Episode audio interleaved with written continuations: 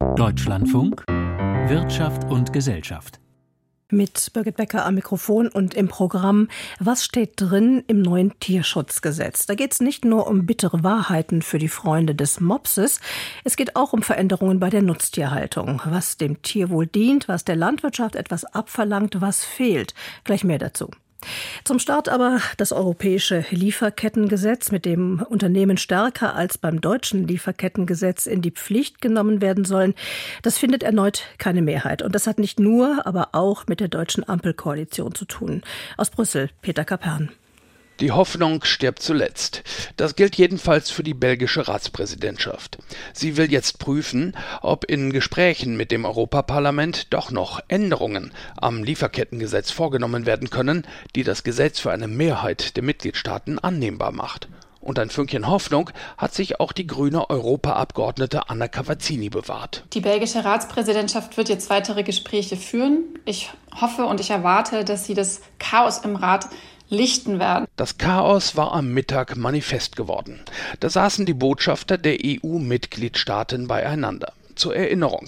Im Dezember hatten sich das Parlament und der Rat bereits auf ein Lieferkettengesetz verständigt, bis die FDP auf Fundamentalopposition schaltete. Deutschland musste sich enthalten, in seinem Windschatten formulierten immer mehr Mitgliedstaaten Vorbehalte und verknüpften ihre Zustimmung mit Forderungen bei ganz anderen Dossiers. Das Ergebnis heute Mittag zerfiel die bereits im Dezember erreichte Einigung im Rat förmlich zu Staub. 13 Mitgliedstaaten signalisierten Enthaltung, einer kündigte ein Nein an. Damit hatte sich der Versuch, die erforderliche qualifizierte Mehrheit zustande zu bringen, erledigt. Fassungslos reagierte Lara Wolters, die niederländische Sozialdemokratin im Europaparlament. That shows a flagrant disregard for the European Parliament. The failure of member states to improve this agreement is an. Die Ereignisse im Rat seien eine Missachtung des Europaparlaments und empörend, so die Berichterstatterin, die zwei Jahre lang an einem Kompromisstext gearbeitet hat. Harsche Worte auch von Armin Pasch vom bischöflichen Hilfswerk Miserior. Die Ablehnung ist eine moralische Bankrotterklärung der EU. Für Profit und Wachstum europäischer Unternehmen nimmt sie weiterhin Ausbeutung und Umweltzerstörung in Kauf und verweigert Betroffenen die Chance auf Schadensersatz. Europäische Werte gelten offenbar nur dann, wenn sie uns nichts kosten. Es gab aber auch ganz andere Reaktionen. Marie-Christine Ostermann, Präsidentin des Verbandes der Familienunternehmen, freute sich über das Scheitern des Lieferkettengesetzes. Die Vernunft habe gesiegt, ließ sie wissen. Zufriedenheit auch bei den Europaabgeordneten. Sie hatten unter anderem bemängelt, dass die geplante Regelung die Form einer Richtlinie hatte. Das heißt, jeder EU-Mitgliedstaat hätte zusätzliche eigene Bedingungen zur EU-Richtlinie hinzuaddieren können. Das Ergebnis wäre ein Flickenteppich gewesen, sagt Daniel Kaspari, Chef der Unionsabgeordneten. Wenn dann die Franzosen, die Spanier, die Malteser, die Schweden alle unterschiedliche Anforderungen haben werden, weil wir eben eine Richtlinie gemacht haben, die in jedem Land unterschiedlich umgesetzt wird, dann haben wir eben nicht die Vollharmonisierung und ich ärgere mich granatenmäßig, weil auch die deutsche Bundesregierung meiner Kenntnis nach diese Vollharmonisierung nie gefordert und nie aktiv unterstützt hat. Das Lieferkettengesetz soll dafür sorgen, dass europäische Unternehmen nicht von Kinderarbeit oder Umweltzerstörung profitieren, die ihre Zulieferer entlang der Lieferkette zu verantworten haben. In den Anwendungsbereich sollte nur eine Minderheit europäischer Firmen fallen, die eine Mindestanzahl von Mitarbeitern und einen definierten Mindestumsatz haben.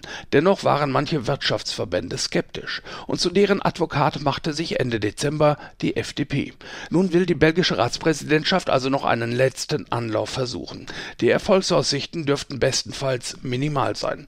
Die Zeit läuft davon davon. Die Legislaturperiode geht zu Ende und im Rat herrscht ein heilloses Durcheinander. Svenja Hahn, FDP-Europaabgeordnete, hält gar nichts von den Last-Minute-Versuchen der Ratspräsidentschaft. Wesentlich besser wäre es, einen neuen Anlauf im nächsten Mandat zu nehmen, um ein praxisnahes Lieferkettengesetz zu schaffen, das tatsächlich effektiv Menschenrechte und Umwelt schützt und eben nicht nur neue Bürokratie schafft. Aber niemand weiß, wie das nächste Europaparlament zusammengesetzt sein wird. Durchaus möglich also, dass das Großprojekt Lieferkettengesetz mit dem heutigen Tag ein für allemal erledigt ist.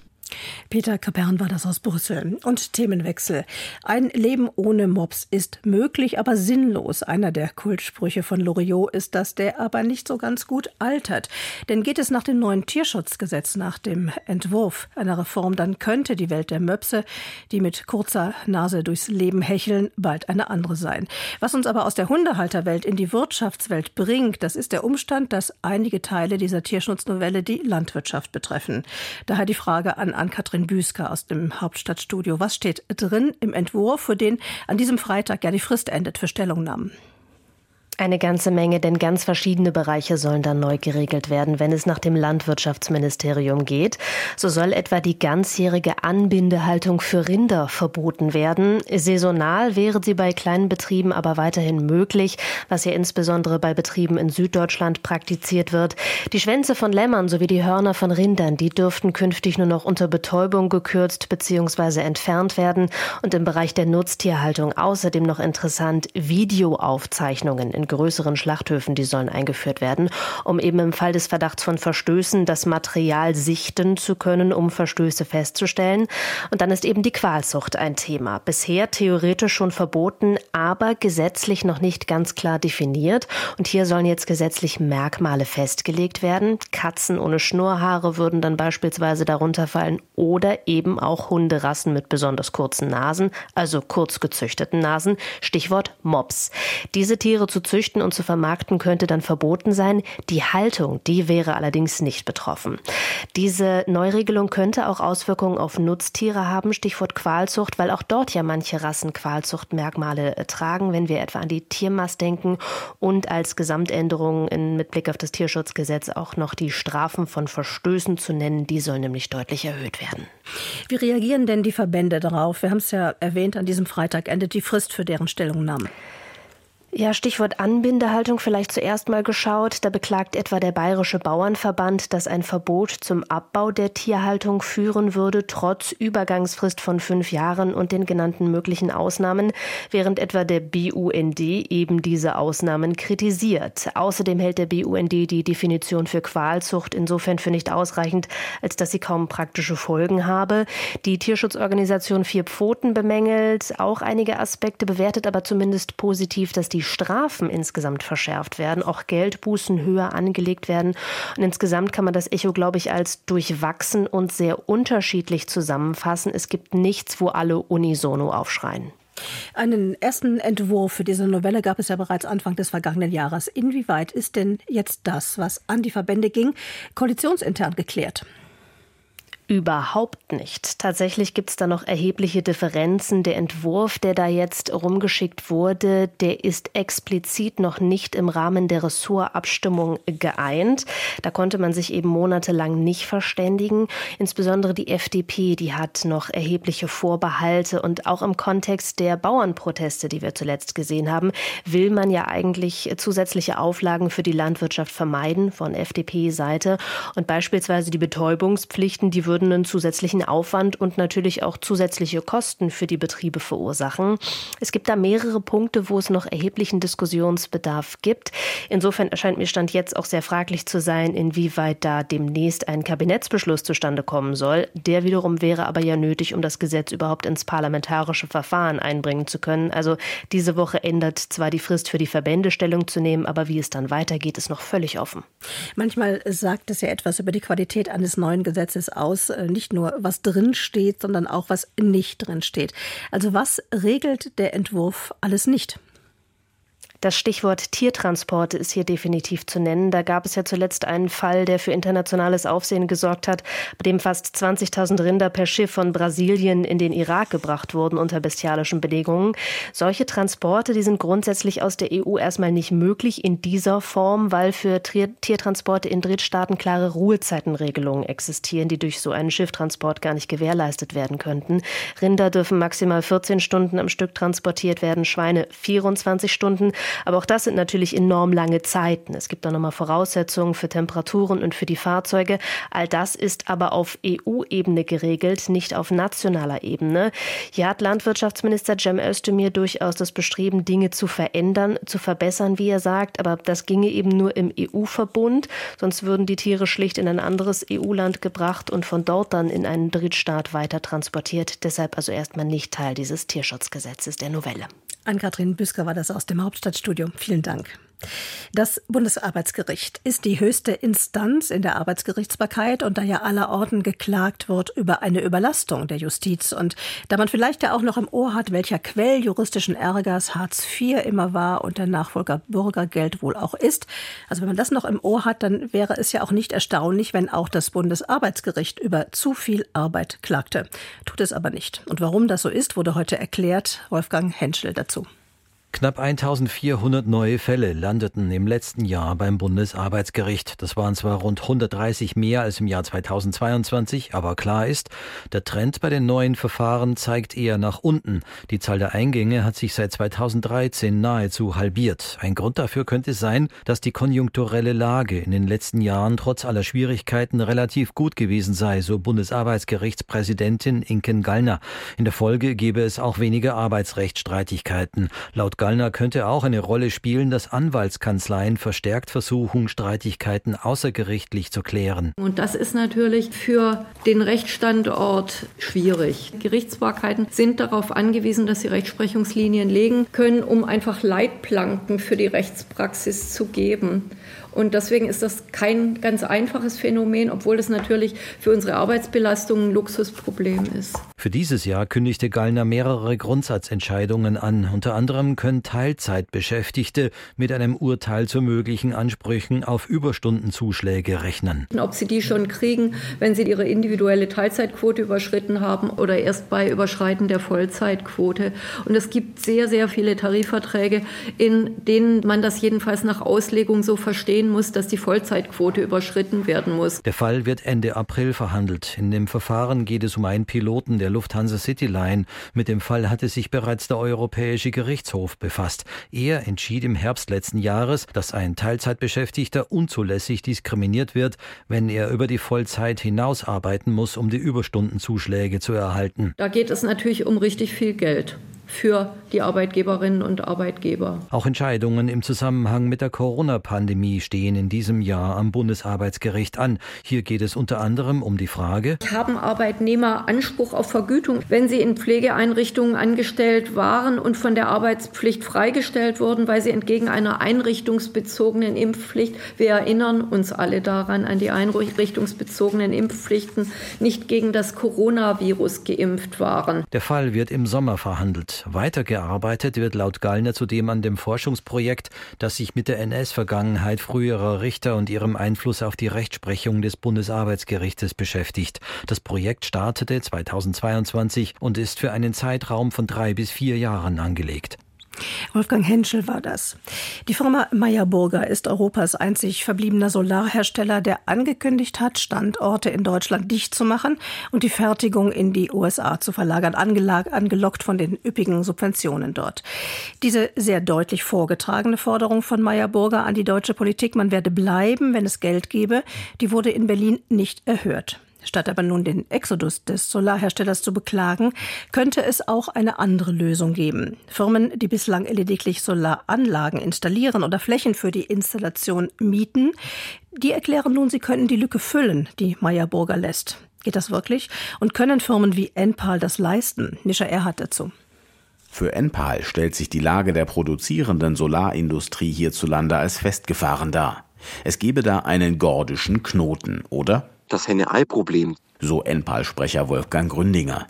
Das Problem bestehe darin, dass einerseits Abnehmer keine Sicherheit bei den Preisen der in Deutschland hergestellten Solarmodule hätten, andererseits die Hersteller keine Sicherheit bei der Abnahme der von ihnen produzierten Solarmodule. Wir sprechen bereits seit über zwölf Monaten mit den weltweit führenden Herstellern der Solarindustrie und sprechen außerdem seit einigen Monaten bereits mit Anbietern für Solaranlagen aus ganz Europa und wollen ein Konsortium schmieden, um eine Abnahmemenge für lokal gefertigte Solarmodule zu garantieren. Das Ganze soll ein breites Bündnis für die Energiewende in Europa werden.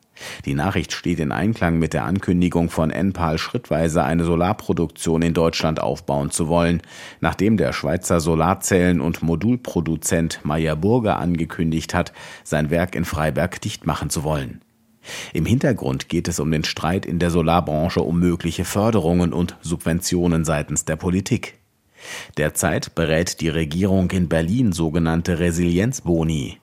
Mit denen sollen Verbraucher für den Kauf europäischer bzw. deutscher Module eine dauerhaft höhere Einspeisevergütung bekommen.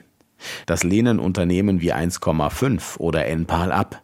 Sie wollen lieber Investitionsförderungen und Betriebskostenzuschüsse. Wolfgang Gründinger von Enpal. Auf jeden Fall werden auch wir eine zielgerichtete staatliche Förderung brauchen, ganz ähnlich wie beim European Chips Act, mit dem man ja zum Beispiel auch Intel in Magdeburg unterstützt hat. Aber das muss eine zielgerichtete Förderung sein für die Investitionskosten und für die Betriebskosten. Enpal bezieht Vorprodukte, Zellen und Module vor allem aus China und hat dort auch einen eigenen Unternehmensstandort. Mit den bisherigen chinesischen Partnern arbeite man eng und vertrauensvoll zusammen, und das soll auch bei dem nun anvisierten europäischen Solarkonsortium so bleiben. Claudia Kempfert, Energieökonomin am Deutschen Institut für Wirtschaftsforschung DIW.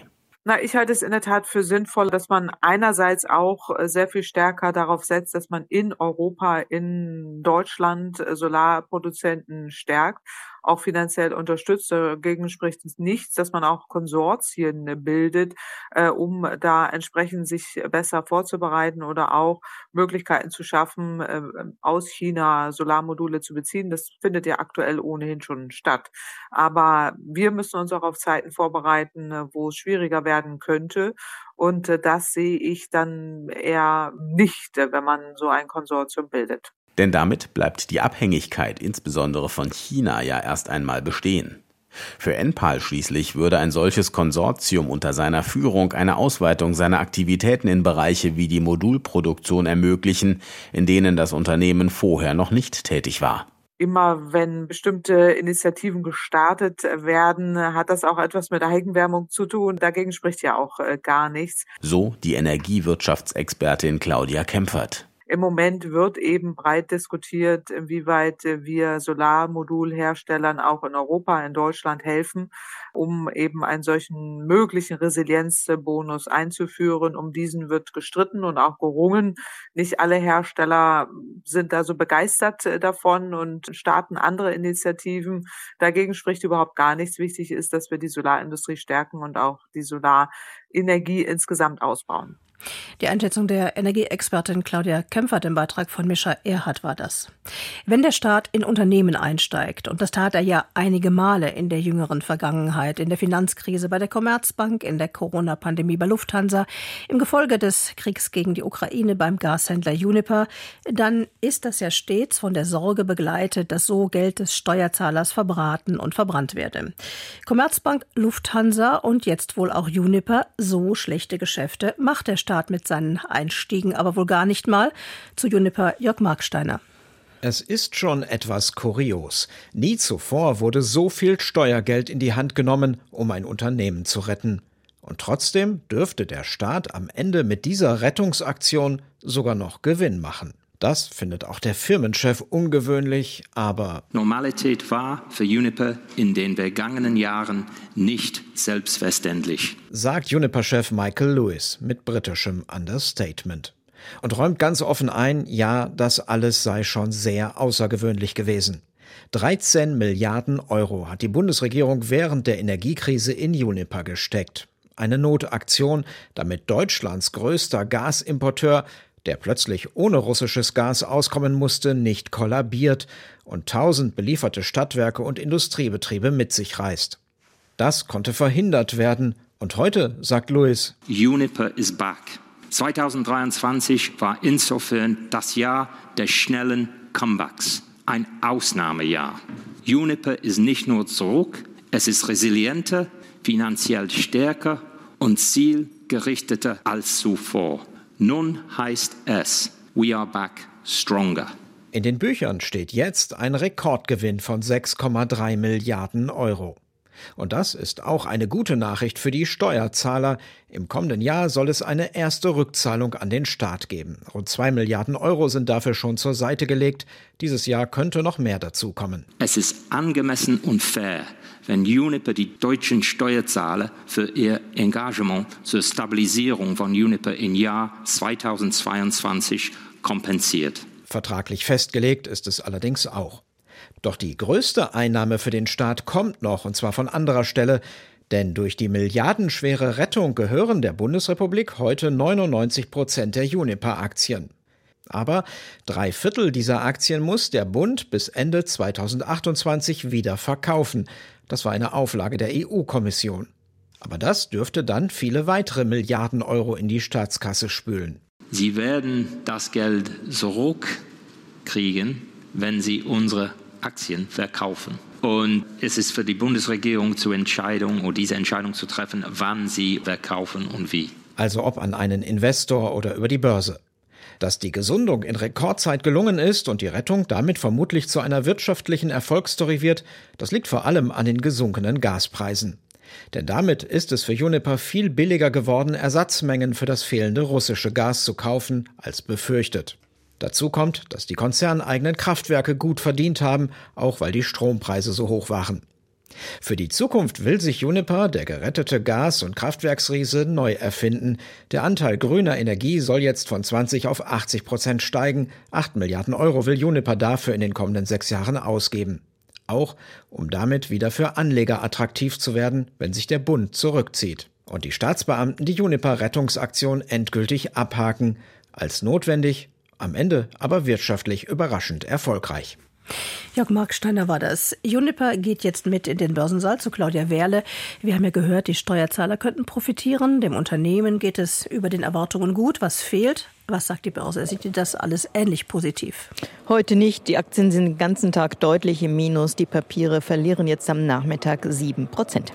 Bevor wir mit der Börse weitermachen, ein Blick zur Seite. Bitcoin, die Kryptowährung, ist auf dem Weg zum Allzeithoch. Was heißt das konkret und wie kommt das an? Ja, die Digitalwährung hat zum ersten Mal seit zwei Jahren die Schwelle von 60.000 US-Dollar überschritten. Das hängt mit der Zulassung spezieller Fonds in den USA zusammen. Dadurch wird es Anlegern ermöglicht, in Bitcoin zu investieren ohne jetzt die Digitalwährung direkt zu erwerben oder verwahren zu müssen.